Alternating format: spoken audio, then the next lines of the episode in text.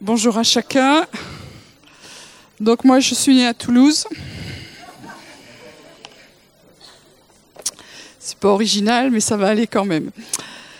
Voilà alors euh, ce matin, dans le temps qui nous, reste, je voudrais partager... Euh, bon d'abord pour revenir sur le, week-end avec euh, Jeff Collins. donc on mettra une feuille, vous inquiétez pas, tout va bien. Ça, le fera. Et puis je vous invite vraiment à, participer à ce week-end. Ça va être un temps fort de notre famille. Et euh, je crois que c'est bien de, venir. Il y aura des temps où on va être renouvelé, rafraîchi. Euh, euh, Dieu va nous parler. on, essaiera peut-être d'aller aussi ensemble dehors, prier ou faire quelque chose. Et le dimanche soir, il y aura vraiment un temps fort dans la présence de Dieu et d'intercession pour le pays. Donc à ne pas manquer. On sera, sera une bonne période hein, stratégique. On n'a pas fait exprès vraiment, mais ça tombe très bien. Voilà. Alors ce matin, je voudrais vous partager d'un sujet qui, correspond au thème qu'on a ces temps-ci. Vous avez remarqué qu'on parle des guerriers amoureux.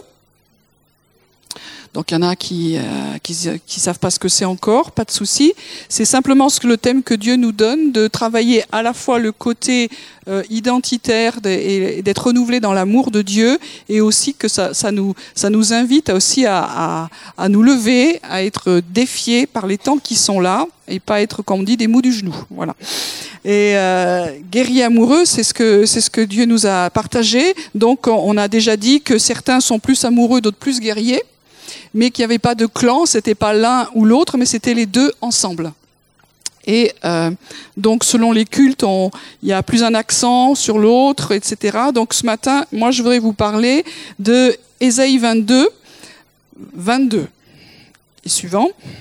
Donc, c'est un passage que, nous, on travaille pas mal. Et, ces derniers temps, Dieu nous a redit de, de reprendre cette euh, clé de David, de comprendre ce que ça veut dire et donc, je voudrais le repartager.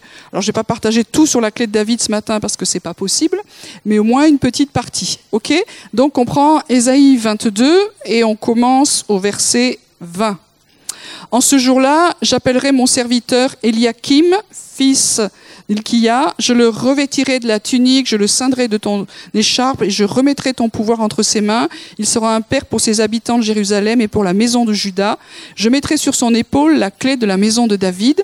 Quand il ouvrira, nul ne fermera. Quand il fermera, nul n'ouvrira.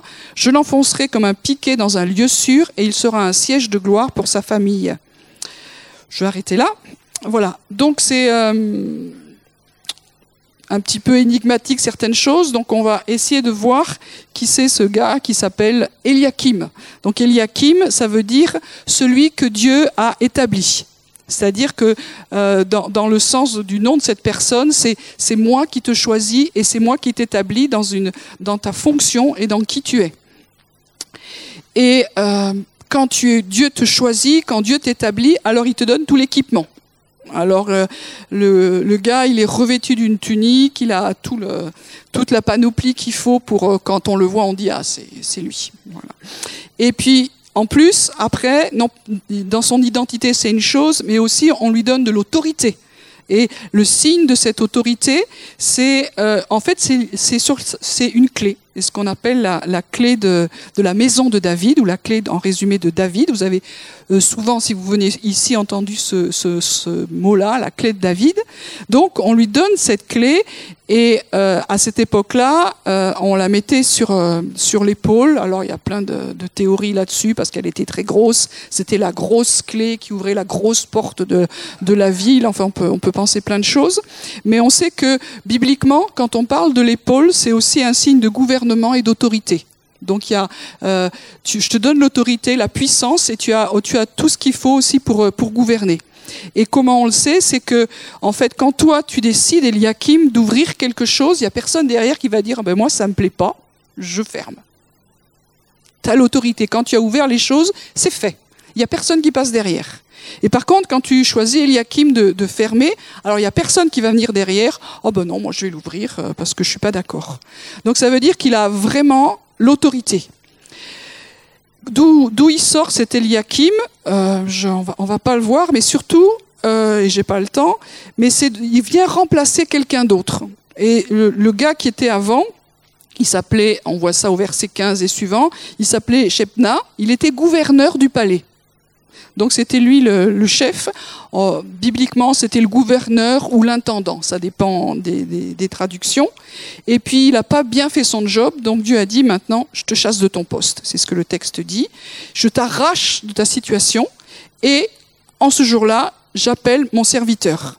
Donc c'était Eliakim qui a reçu l'autorité, qui a reçu la clé de la maison de David. En fin de compte, c'est le gouverneur de la maison de David. C'est celui qui est l'intendant. Et si on prend tous les textes, il a été gouverneur de la maison de, Dieu euh, sous le roi Ézéchias. Ézéchias, c'était un bon roi. Vous savez, dans, dans l'histoire de, Juda, il y a eu des rois, euh, euh, ça ne le faisait pas du tout. Et puis il y avait des rois qui étaient des bons rois, et Ézéchias en faisait partie. Et donc il a été sous l'autorité de ce roi-là, et il était gouverneur, il était établi, hein, il est celui que Dieu établit sur toute la maison de David. Voilà, c'était son, son rôle. Et quand il y a eu des confrontations avec l'ennemi, c'est lui, avec d'autres, qui a été euh, mandaté par le roi. Il a été aussi mandaté pour consulter le prophète Ésaïe, puisque Ésaïe aussi faisait partie de cette époque-là. Donc il était vraiment aussi le, représentant du roi dans les temps difficiles. Et quand Dieu euh, voulait parler, il était aussi le représentant du roi. Il avait un poste important, un poste clé, il avait autorité, voilà, qui était Eliakim. Donc si je reprends l'histoire, j'ai fait court. Donc on a un scénario avec une personne. On a cette personne a une clé. Donc attention ce que je veux dire, c'est fort. S'il y a une clé, c'est qu'il y a des portes. Voilà. Et s'il y a des portes, c'est qu'il y a au moins une maison ou une muraille. Mais comme on parle de la maison de David, c'est les portes de la maison de, David. Donc on, on va voir courtement, c'est peut-être ces trois choses. Alors, qui est celui qui a la clé? Donc, on a vu que euh, s'appelle Eliakim. Il est établi sur toute la maison de David. Et euh, il a toutes les clés. Quand on appelle ça la clé de la maison de David, c'est pas le passe qui ouvre toutes les, portes. C'est, il a, je pense, tout un trousseau. Il y a une clé principale qui montre son autorité, mais après, il a autorité sur toutes les portes de la maison. Et euh, je voulais juste travailler un instant sur le fait qu'il est celui qui est établi sur la maison. Alors on retrouve ça plusieurs fois dans la parole. Il y a d'abord dans Genèse 39, verset 4, c'est l'histoire de Joseph. Donc vous savez, Joseph, il a été vendu comme esclave, et puis la faveur de Dieu était, était sur lui, et même en tant qu'esclave, il a été élevé par Potiphar, et euh, il l'a élevé dans sa maison et il l'a établi dans sa maison pour s'occuper de tout. Et on voit dans, le texte de, Genèse 39, en fin de compte, il, s'occupait de tout ce qui se passait dans la maison et aussi de tout ce qui se passait à l'extérieur de la maison. C'était le, le grand intendant, c'était le gouverneur, même s'il était esclave. C'est assez étonnant. Et euh, son boss, son patron, il s'occupait plus de rien sauf mettre les pieds sous la table. C'est ce que dit le texte. Le texte dit il ne s'occupait plus que de venir manger. Voilà, donc il a, ça c'était le Joseph avait toute autorité sur tous les biens de Potiphar. Après, un autre qui a été établi sur la maison de Dieu, qu'on connaît peut-être plus aussi, c'est Moïse. Moïse fut établi sur la maison de Dieu ou sur toute sa maison. On voit ça dans Hébreu 3. On peut le regarder ensemble. Hébreu 3, on va faire un peu d'études bibliques ce matin quand même. Hein. Hébreu 3, verset 2. Euh, il a été fidèle, celui qu'il avait établi comme Moïse le fut dans toute la maison de Dieu. Donc on voit dans ce texte euh, que Moïse a été établi, donc c'est vraiment la même pensée qu'Eliakim, donc c'est pas rien Moïse. Hein. Euh, quand on pense à Moïse, quand même, il avait un peu d'autorité, il a fait deux, trois trucs intéressants. Vous vous souvenez? On, on, est dans la période de, de, de Pessah, de Pâques, et euh, Moïse, euh, il a quand même fait sortir un peuple. Il est allé confronter Pharaon et il, y a tout un peuple qui est sorti avec lui. Et il est celui qui a, au nom du Seigneur, ouvert la mer. Enfin voilà, plus de trois bricoles comme ça qui ont duré aussi pendant 40 ans. Voilà. Donc il était vraiment celui qui était établi. Et comme il était établi, il était celui qui avait autorité, le pouvoir, la puissance. Et euh, y a d'autres textes, on le retrouve dans Nombre 12, verset 7.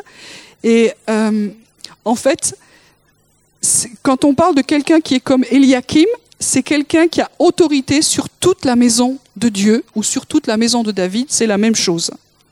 Et pour euh, Moïse, il y a un, aspect qui est important dans sa vie, c'est que lui, il a été trouvé fidèle.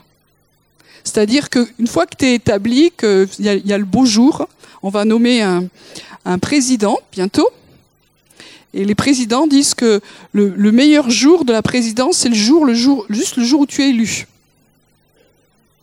Il faut profiter. Parce qu'après, il faut persévérer. Donc il y en a qui le font plus ou moins bien, mais euh, Moïse, respect. Le nombre de fois, on se serait dit, non mais là, ce peuple-là, on n'en peut plus. C'est ton peuple, tu te le gardes. Nous, on n'en veut plus. Et puis, moi, ce qui m'a toujours quand même impressionné, c'est de se dire, après que le peuple a péché, et c'était terrible. Moïse a intercédé. Et puis après, quand le peuple n'a pas voulu entrer dans le pays de la promesse, vous vous souvenez, euh, Dieu a dit, eh ben, vous allez tourner 40 ans dans le désert. Si vous, vous étiez leader de ce peuple-là, est-ce qu'il y a des volontaires Moi, j'ai eu la chance d'aller en, en Égypte et euh, de, de, de, voir un peu les lieux où ils sont allés. Bon, mais c'était pas fun. Hein il n'y avait pas l'hôtel euh, avec l'air climatisé, euh, euh, il n'y avait pas la piscine, c'était c'était dur. Et donc ils ont tourné, ils ont tourné, ils ont marché, ils ont marché, et Moïse est resté comme intendant, gouverneur fidèle sur toute la maison de Dieu pendant toutes ces années-là. Bon, il a eu juste une petite saute d'humeur qui lui a coûté de ne pas rentrer dans le pays, mais waouh, voilà, ça c'est euh, quelqu'un qui est établi sur la maison de Dieu et qui a été jugé fidèle. Ça veut dire que fidélité égale persévérance et que ça demande du temps et que la personne ne lâche pas. Et puis, le troisième qui est établi aussi sur la, maison de Dieu, c'est le Seigneur, c'est Jésus. Hein. Il a été fils de Dieu, fils de l'homme et fils de David. Vous savez, souvent les choses aussi marchent par trois dans la présence de Dieu. Il y a la Trinité, alors euh, Père, Fils et Saint-Esprit, et il y a la filiation trinitaire de, de Jésus, qu'il il est fils de Dieu pleinement, il est fils de l'homme pleinement, et il est fils de David pleinement.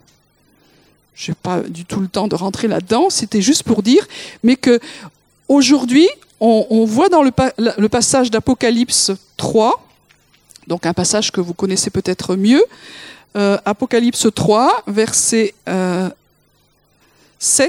écrit à l'ange de l'église de Philadelphie, Voici ce que dit le Saint, le véritable, celui qui a la clé de David, celui qui ouvre et personne ne fermera, celui qui ferme et personne n'ouvrira. Ça vous rappelle quelque chose? Hein, Souvent, vous voyez dans, le Nouveau Testament des citations qui sont reprises de l'Ancien Testament pour dire que la Bible est une que la, première partie n'est pas obsolète. Et Jésus parle à, l'ange ou le messager dans le texte, c'est le même mot, euh, de l'église de Philadelphie, on y reviendra, et celui qui est le saint, le véritable, donc on a bien compris, c'est Jésus. Et Jésus, il dit, ben voilà, j'ai la clé de David. Mais pour comment il a récupéré la clé de David, Jésus? Parce que lui-même est le fils de David, c'est-à-dire qu'il est l'héritier euh, légitime. Il n'est pas simplement, il a été un serviteur, mais aussi il est en même temps héritier.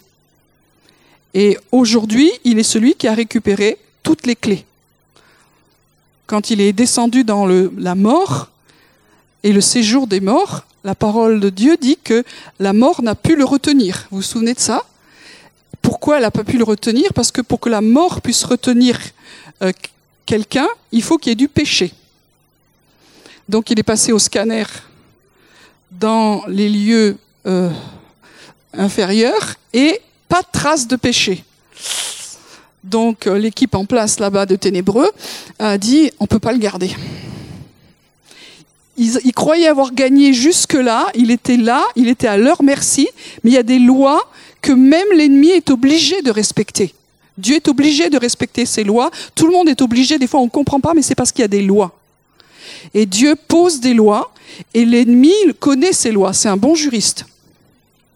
Moi, j'ai fait des études de droit, et on a passé quatre ans à m'expliquer comment on pouvait détourner la loi. Oui, c'est. La loi dit ça, mais peut-être qu'on pourrait l'interpréter ainsi. Donc pour, euh, pouvoir la détourner, il faut la connaître. Et en France, il y a un principe qui dit nul n'est censé ignorer la loi. Et eh ben dans le monde spirituel, c'est nul n'est censé ignorer la loi. Mais le diable, qui est un bon juriste, a fait tout pour essayer de la contourner. Et vous savez, quand il a tenté Jésus, il a commencé à lui balancer. Mais il est dit que, et Jésus lui répondait non, c'est ça. Et ça, le calmait. Et ça, c'est un principe de combat spirituel. Si nous connaissons les lois de Dieu, les lois du royaume, alors nous avons autorité. Et donc, euh, en bas, ils ont dit on ne peut pas le garder parce qu'il n'a pas de péché. Et là, le Fils de Dieu, le Fils de l'homme, le Fils de David, il est pas reparti euh, les mains vides. Il a dit maintenant, comme j'ai tout accompli en tant qu'homme, en tant que Fils de l'homme, je reprends tout ce qui a été volé. Il est reparti avec le package, tout le trousseau de clés. Et il est remonté dans la gloire et dans les lieux célestes. Alléluia. Et c'est ça que, nous fêtons aussi, euh, que nous commençons à fêter dans le cadre de Pâques ou de Pessah. Voilà, donc ça c'est encore une autre histoire, mais euh, il est l'héritier. Il est réellement dans, son humanité le fils de David. Il est le lion de la tribu de Judas. Il est remonté, il a toutes les clés. Et il est le légitime, il est le véritable. Et quand Jésus maintenant dit qu'il ouvre, ou bah il y a personne qui vient fermer derrière. Hein. On est d'accord. Et l'inverse, s'il ferme, qui c'est qui vient ouvrir derrière? Levez la main. En face, il s'amuse pas. Donc nous, on n'a aussi pas intérêt à le faire. Voilà. Donc ça, c'est quelqu'un qui est établi sur toute la maison de Dieu, c'est-à-dire qui est l'héritier euh, légitime. Et comme il est l'héritier légitime, alors il a la clé. Et aujourd'hui, qui sont les héritiers? Il y a un petit nous par là. De ce côté-là, c'est, on est en balotage, favorable. Euh, donc, est-ce que nous sommes héritiers, nous? Alors, euh, c'est bien, c'est bien. On va lire deux textes que vous connaissez très bien. Et le temps de louange était tout à fait dans ce sens-là. C'était super. En tout cas, merci beaucoup. Euh, Romains 8. Romains 8, on aime bien. Donc on prend juste un petit bout. verset 14 ceux qui sont conduits par l'Esprit de Dieu sont fils de Dieu. Donc pour être conduit par l'Esprit de Dieu, il faut, avoir, accepté le Seigneur.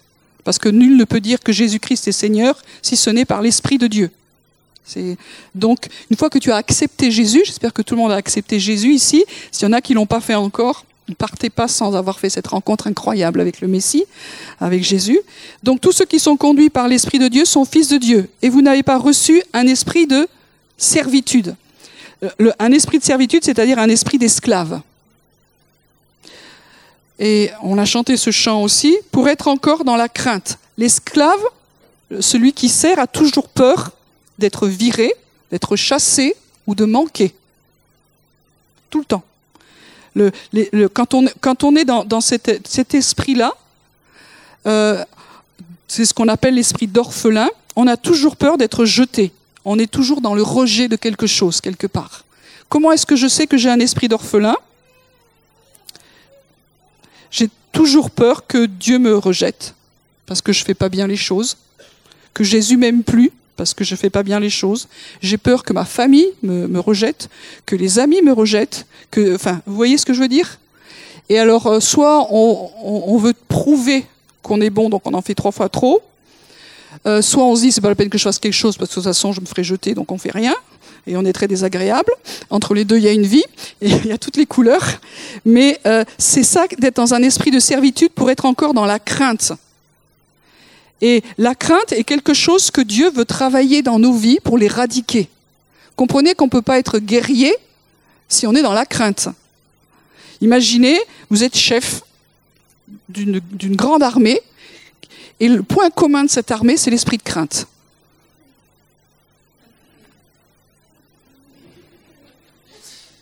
On le sent bien. Hein Et la parole de Dieu nous dit aussi que l'amour parfait bannit la crainte. Parce que si je crois que je suis aimé, mais ça dépend de ce que je fais, euh, voilà, on est encore dans cet esprit d'orphelin. Donc vous n'avez pas, n'êtes pas dans la crainte, mais vous avez reçu un esprit d'adoption. Et Dieu est encore en train de reparler beaucoup euh, actuellement sur le pays, donc euh, sur nous qui sommes sur ce pays, sur l'esprit d'adoption. Qu'est-ce que c'est que cet esprit d'adoption? C'est un esprit qui nous, qui nous fait crier Abba. Donc Abba, c'est papa. Hein c'est intime, c'est familier, c'est la, la, famille, hein, vraiment. Et c'est pas oh père, c'est papa. Hein, voilà. Et l'esprit lui-même rend témoignage à notre esprit que nous sommes enfants de Dieu. Donc aujourd'hui, nous sommes enfants de Dieu. C'est ce que Jean dit dans son prologue. Il nous a donné le pouvoir de devenir enfants de Dieu. C'est fait. Aujourd'hui, si nous avons donné notre vie à Jésus, on arrête de se poser des questions. Nous sommes enfants de Dieu. Bon, je suis pas Nicolas, mais tu peux dire à ton voisin que tu es un enfant de Dieu.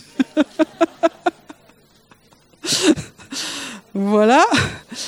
Donc, si nous sommes enfants, nous sommes aussi héritiers. Selon les familles dans lesquelles vous naissez, euh, si vous êtes héritier, ça ne changera pas votre vie parce qu'il n'y a rien à hériter. Par contre, si vous naissez dans certaines familles, alors il y a un vrai héritage. Si nous naissons dans la famille de Dieu, vous avez vu l'héritage incroyable qu'il y a? Est-ce que vous avez visité la maison?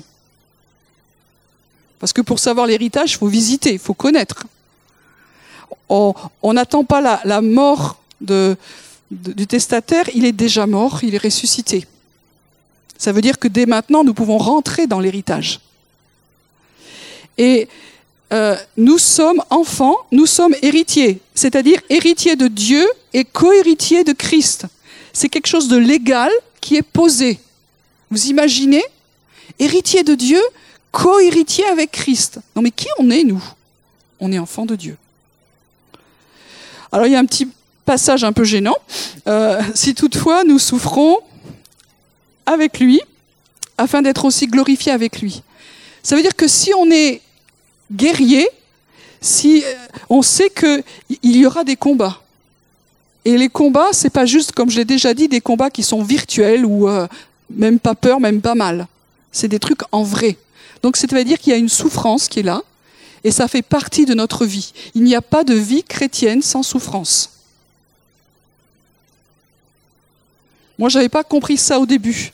Vous savez, dans l'épître de Pierre, il y a écrit Armez-vous à la pensée de souffrir. Ah non, mais moi je croyais que quand tout était beau, amour, peace and love, maintenant qu'on a donné notre vie à Jésus, oui, il y a de l'amour et en même temps, il y a encore la guerre. Et c'est ça, les choses dans lesquelles on veut rentrer ensemble, on ne peut pas séparer l'un de l'autre. La souffrance fait partie de la vie. Déjà de la vie sans Dieu, il n'y a pas de vie sans souffrance. Et tous ceux qui veulent échapper à la souffrance fuient la, réalité. Et quand on, donne notre vie au Seigneur, euh, moi je pensais au début que on m'a fait, je sais pas, où j'avais compris une publicité mensongère. Avant c'était vachement dur. Et puis maintenant que j'ai donné ma vie à Jésus, ça va être le ciel bleu, les oiseaux dans le ciel qui chantent et la, vie est belle. Oui, c'est magnifique et pour rien au monde je changerais ça. Mais en même temps, il y avait des, des temps super difficiles que j'avais pas prévus. Donc, j'ai fait une réunion syndicale comme d'habitude avec Jésus et je dis c'est quoi là? Moi, je croyais que avant c'était dur et après c'est mieux.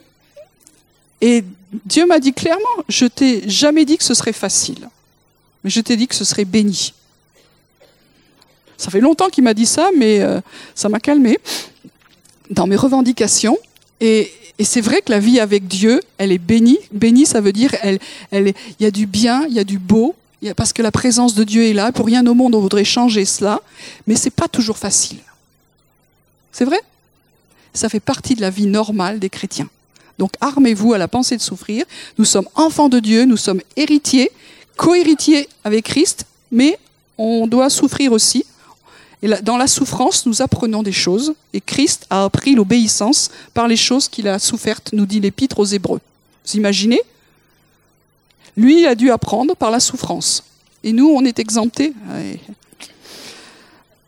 Et si on accepte l'école, alors on sera aussi glorifié avec lui.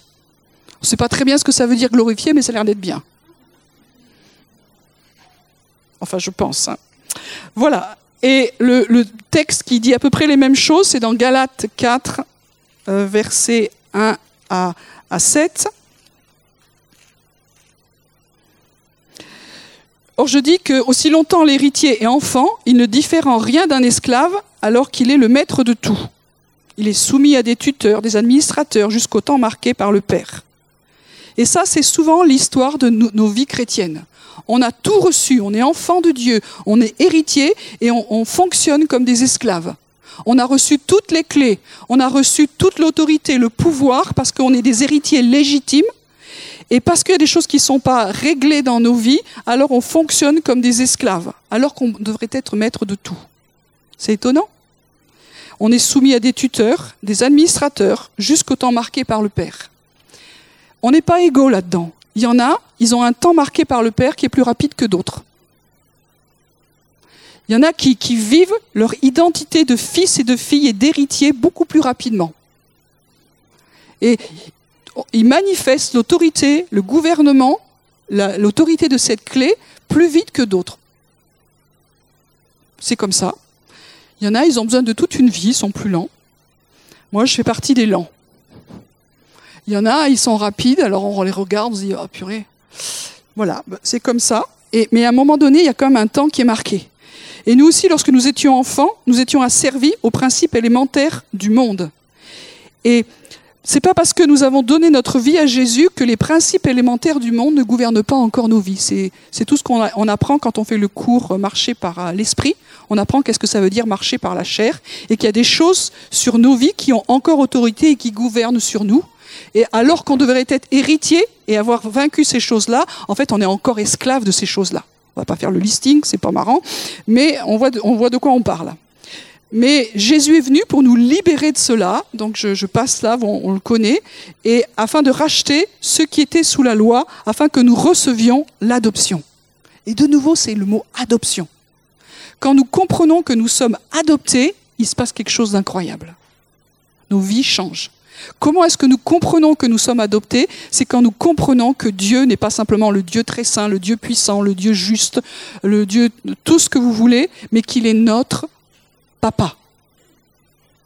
J'ai déjà témoigné de cela et je veux encore le redire, ma vie a vraiment changé quand j'ai compris que Dieu était mon papa.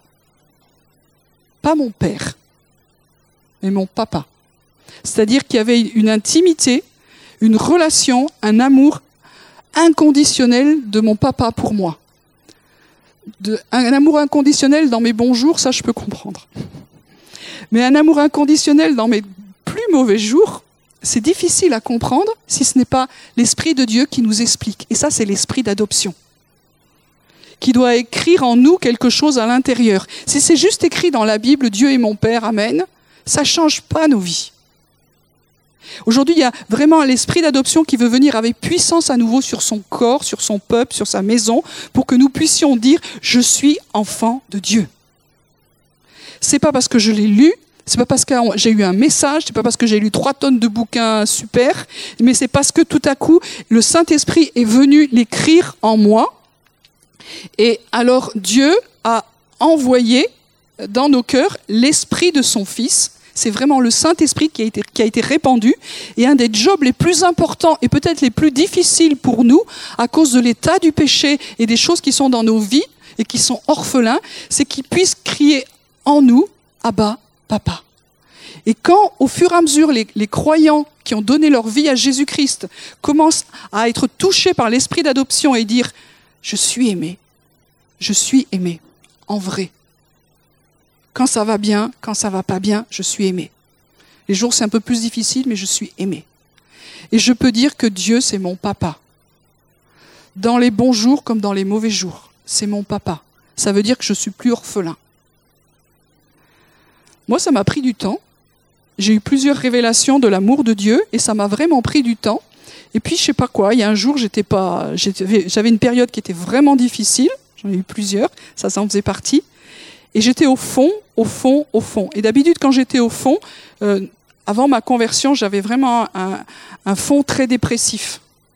Donc je plongeais dans la dépression, j'ai dû être libéré d'esprit de dépression et, et des, des, envies de, de suicide, d'en finir, machin, etc. Enfin voilà, tout, tout le, vous savez, il y a un package. Mais il y a un jour, j'étais au fond du trou, j'étais mal de chez mal, j'avais plus mes repères d'avant, parce que quand on est mal, on a des repères de destruction pour arriver à, une mort intérieure. Et là, j'y arrivais plus. Je dis, qu'est-ce qui s'est passé? Et là, au fond du fond, il y avait un truc en moi, je suis aimé. Et quand on s'est tellement habitué à ne plus s'aimer, à ne plus être aimé, à se sentir machin, dire qu'est-ce qui s'est passé? C'est le Père est venu dans le fond de mon fond. Je dis pas que c'est bien tous les jours, mais au fond de mon fond, il y a le Père, il y a le Papa. Et la révélation du Père doit descendre. Et ça, se fait par étapes. Donc on n'est pas égaux. Il y en a, ils ont un espèce de, de, de truc incroyable dès le début, puis d'autres, ça va leur prendre toute la vie. Ça va. Mais il faut que ça arrive un jour. OK? Et dans le fond de mon fond qui n'est plus orphelin. Et puis des fois, il y aura peut-être d'autres fonds qui auront besoin d'être touchés parce qu'on est des fois un peu, en morceaux. Mais il faut que les fonds où, on sent qu'il y a encore de cet esprit d'orphelin, le Père vienne. Et là, l'esprit d'adoption vient. Et j'ai toujours aimé le fait que de voir que c'était écrit que euh, crie en nous. Ainsi, nous ne sommes plus esclaves, mais fils. Et si tu es fils, c'est redit, tu es aussi héritier. Mais héritier de, de quoi? Eh ben, comme Moïse, comme Eliakim et comme Jésus, on a reçu une clé. Vous avez tous des clés dans, vos affaires? Oui? C'est intéressant. Parce qu'on a des maisons à ouvrir, on a des voitures à ouvrir, on a des choses à ouvrir, on a autorité sur des choses. Mais on a tous dans nos affaires une clé qu'on n'utilise pas souvent. Il y a un autre trousseau, c'est les clés du royaume que Dieu nous a donné. Et ça veut dire que c'est notre autorité légitime parce qu'on est héritier et que notre papa, c'est le proprio.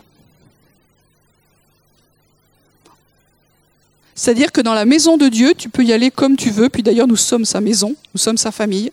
C'est une autorité qui est légitime, parce qu'il a fait de nous ses enfants, il nous a adoptés. Et comme je l'ai déjà partagé, c'est une adoption qui est plénière, on n'y revient pas. Non, tu me plais plus, je te désadopte. Non, ça marche pas comme ça. C'est une fois que tu es adopté, tu es adopté. Et notre Père n'est pas dysfonctionnel, il a beaucoup plus de patience et d'amour que, tout ce qu'on peut comprendre. Je passe vite parce que dans l'histoire, nous, dès qu'on a eu les clés, on a été fichu de les, donner à quelqu'un d'autre, mais Jésus les a récupérées pour nous et, il les redonne à ceux qui veulent vraiment les, à tous. Mais après, nous les utilisons pas. Et dans ces temps où Dieu nous redit que nous sommes ses enfants, il dit en même temps que nous sommes ses héritiers. Nous sommes aimés, mais nous sommes aimés aussi pour manifester l'autorité du royaume de Dieu. En vrai. Et c'est ces clés-là. Alors, est-ce que nous avons tous les clés du royaume? C'est cela. En tout cas, oui, parce que euh, Dieu nous a mis sur terre pour exercer cette autorité-là. Je l'ai déjà partagé ici, quand euh, le peuple d'Israël a reçu la promesse en disant maintenant vous avez un pays, allez-y. Et quand ils sont rentrés dans le pays, ils ont fait tant mort avec le Père. C'est quoi ce pays? Il y a des géants, il y a des bêtes sauvages, c'est vachement difficile. Si tu nous promets quelque chose, tu aurais pu nous le donner euh, clé en main, quoi. C'est les voyages, euh, tout est bien organisé, quoi. Tu t'installes, tu mets tes valises. Euh, euh, c'est pas comme ça. Pourquoi est-ce que Dieu a laissé des ennemis? Je n'ai pas le temps de le voir, on vous le trouverez dans Exode 23, versets 28 à 29 pour ceux qui prennent des notes, et Juge 3, verset 2. Il a laissé des ennemis pour nous apprendre à exercer l'autorité. Parce qu'il y avait toute une génération qui n'avaient pas appris la guerre. On se dit, bah, tant mieux. Et Dieu fonctionne pas comme ça. Il dit non, vous devez apprendre la guerre. Parce que c'est dans la guerre qu'on apprend l'autorité dans la difficulté. L'autorité euh, sur une chaise longue, moi je sais très bien le faire. Mais l'autorité dans le conflit, dans la confrontation, euh, et il y a une génération qui n'a pas appris, alors Dieu a laissé des ennemis. Pourquoi est-ce que l'ennemi n'est pas lié? Est-ce que Dieu n'a pas l'autorité pour lui dire maintenant on n'en peut plus de voir les horreurs qu'il y a dans le monde On n'en peut plus, Seigneur. Parce que nous sommes là pour apprendre quelque chose pour l'éternité. On est là peu de temps et nous apprenons quelque chose. Et, ce que j'ai compris, c'est que si nous l'apprenons pas ici, c'est pas là-haut qu'on l'apprend. Ce que nous apprenons ici, nous l'apprenons ou nous l'apprenons pas. Donc il faut apprendre simplement et, on a un papa qui est là pour nous aider. Alors euh, il, nous a donné les clés, il nous donne de l'amour et il dit maintenant apprends, je t'ai donné l'autorité. Entraîne-toi. Il y a des jours, l'entraînement, ça marche bien. Et puis des jours, ça marche pas bien, mais on est là pour apprendre. Et ça rejoint les passages que vous connaissez dans, Matthieu 16 euh, et, et 18. Vous savez que Pierre, à un moment donné, il a fait la déclaration de sa vie. Et euh, Jésus lui a posé une question. Vous savez, quand Jésus pose des questions, c'est toujours... mais vous, dit-il, qui dites-vous que je suis? Et Pierre, là, il a la réponse, tu es le Christ ou le Messie, le Fils du Dieu vivant. Bonne réponse. Et, euh, Jésus dit, ben, c'est pas, la chair et le sang, c'est-à-dire que c'est pas toi qui as compris ça, mais c'est mon Père qui est dans les cieux qui te l'a révélé. Et sur la base de cette confession que Jésus est le Messie, celui qui devait venir, le Fils de Dieu, du Dieu vivant, alors sur cette confession, je vais bâtir mon Église et le combat qu'il y a entre le séjour des morts et contre l'Église, ça va le faire parce que je vous donne les clés du royaume des cieux. Chaque fois que vous voyez écrit les clés du royaume des cieux, c'est-à-dire l'autorité du royaume des cieux. Chacun d'entre nous, si c'est donné à un, c'est l'image de, l'Église, c'est donné à tous. Ce pas des grands ministères qui ont autorité, c'est chaque pierre, la maison elle est composée de pierres vivantes. Chacun des enfants de Dieu a autorité. Sinon, euh, c'est quoi cette famille de Dieu? Dans ma famille, il y en a dix qui ont la clé, les autres, nous avons tous reçu autorité. Ce que tu liras sur la terre sera lié dans les cieux. Vous connaissez ce texte? Lié dans, dans le sens que biblique, ça veut dire ce que tu interdiras ou ce que tu fermeras comme porte. Donc ce que tu interdis, ce que tu lis, ce que tu fermes sur la terre, c'est-à-dire dans, notre monde naturel, eh ben, ça a une répercussion dans le monde spirituel, démoniaque, évidemment.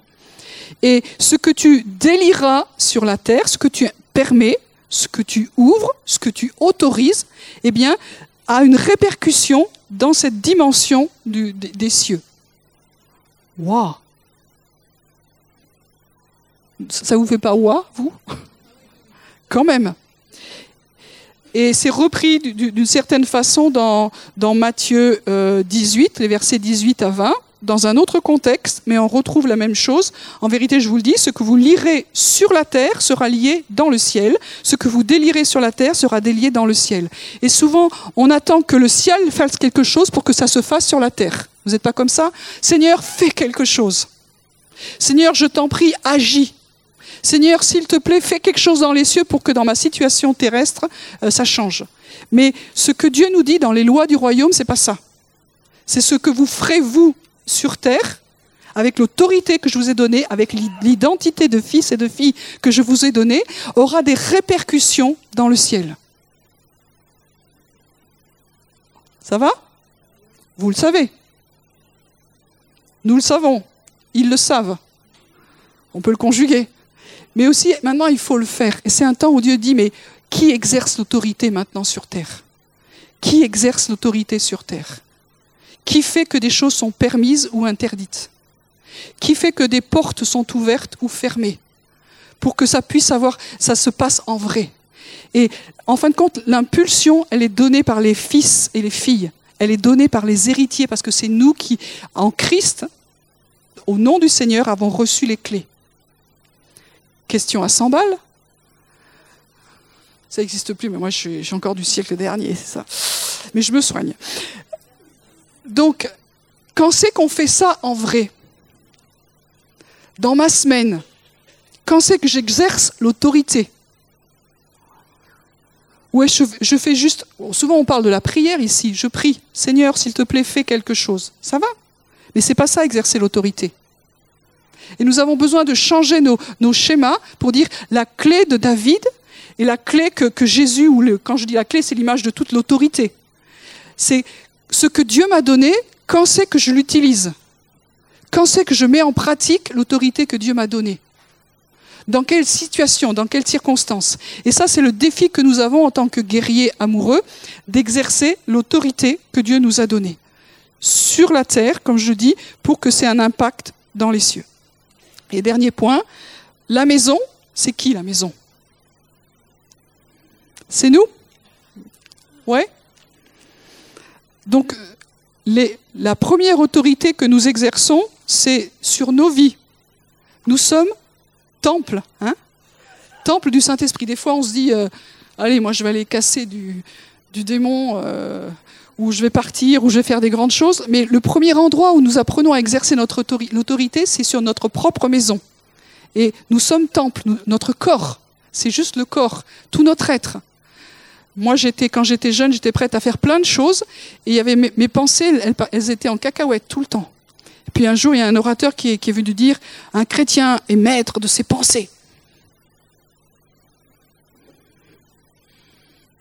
Bah, moi, j'étais maître de rien du tout. Je ne savais pas du tout où était le bouton arrêt. J'avais pas été livré avec, ça tournait tout le temps. Donc, j'ai dû apprendre à être maître de mes pensées. Et c'est la première autorité. Donc, je, qu'est-ce que j'ai fait? Ben, J'ai vu qu'il y avait un passage dans la Bible qui en parlait. Vous savez lequel? C'est bien. Pour ceux qui ne savent pas, vous irez voir les copains. ça fait du suspense. Et donc, j'ai commencé à déclarer ça sur ma vie. Et ce que j'ai déclaré et permis ou interdit dans ma vie, ça a sûrement eu des répercussions et ça a marché. Et ça m'a permis d'être libéré dans l'écoute de Dieu. Comment on peut écouter Dieu si nos pensées parlent tout le temps? C'est impossible. Souvent, des gens n'entendent pas Dieu parce que les pensées sont en... Donc, le premier endroit où nous avons autorité, c'est notre propre vie. Et puis après, c'est notre maison. Déjà, pour nous, c'est compliqué. Puis dès, qu'on commence à avoir aussi les autres, c'est encore plus compliqué. Donc, notre maison, il y a du boulot. Il y a plein de portes. Il y a plein de choses. Et puis, il y a la communauté dans laquelle nous sommes. Pas simple.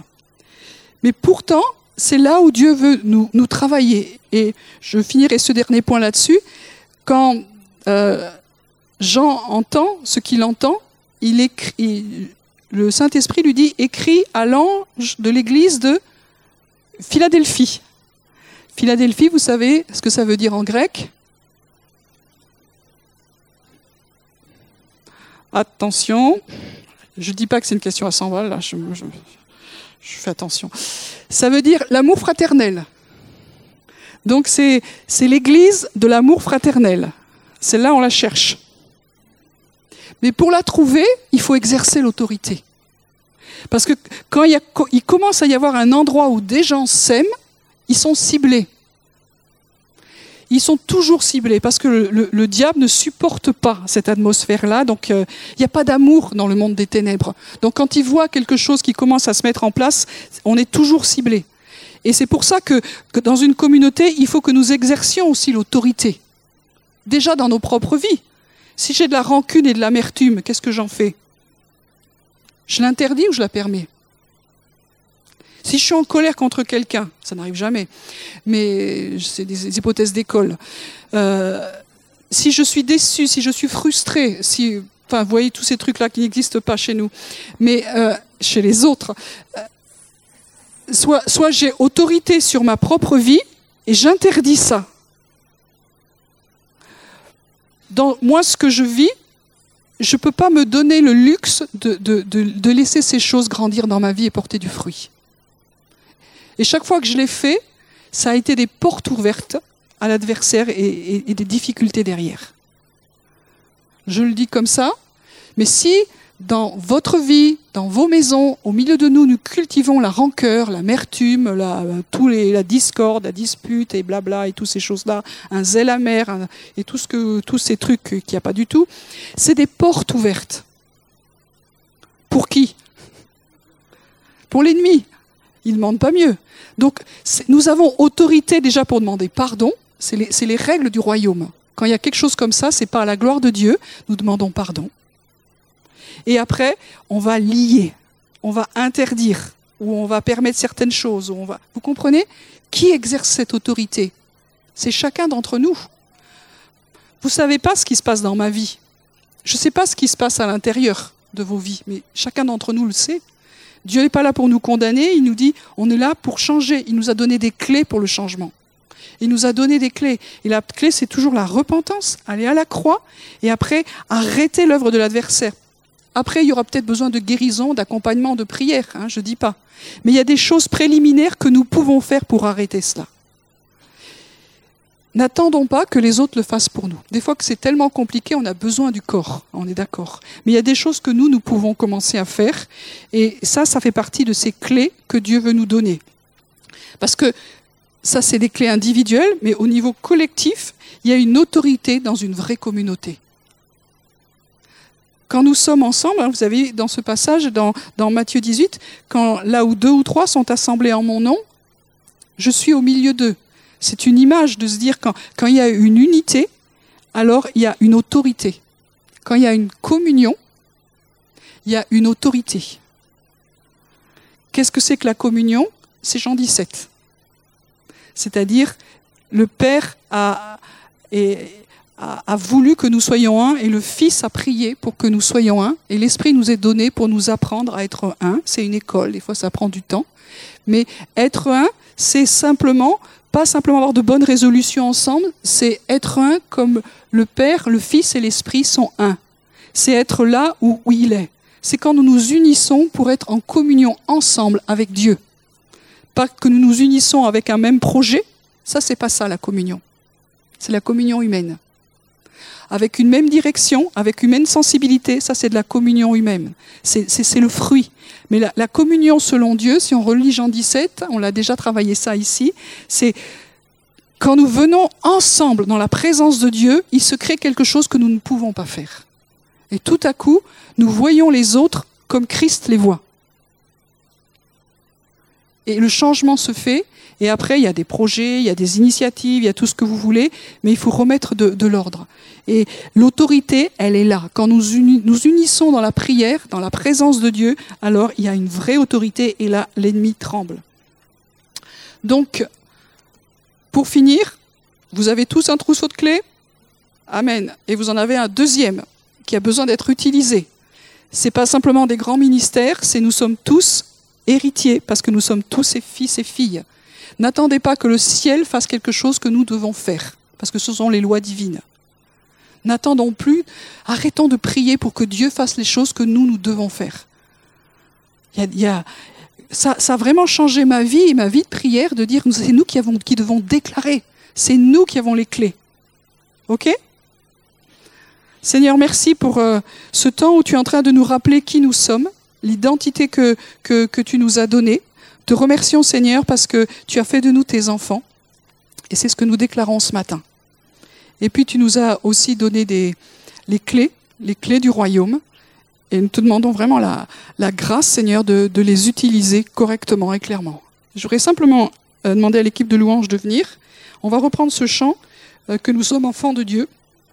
Et je crois que c'est un temps où, si nous savons que il y, a encore des choses à travailler dans nos vies au niveau du de fait d'être fils et filles ou au niveau de le, fait de, nous n'exerçons pas l'autorité à cause de la crainte, à cause de, de qu'on est encore dans cet esclavage. Demandons à Dieu qui commence à faire le travail dans nos vies. Amen. Je vous invite à vous lever. Seigneur, merci pour euh, le changement que tu as fait. Nous voulons rentrer de plus en plus dans la réalité de ce changement. C'est que nous sommes enfants de Dieu qu'on n'est plus dans, la peur, qu'on n'est plus dans l'esclavage, mais que tu nous as donné ces clés. Les clés pour avoir autorité sur cette terre, pour gouverner sur cette terre, pour manifester le règne de Dieu, le royaume de Dieu sur cette terre. Amen. Hmm.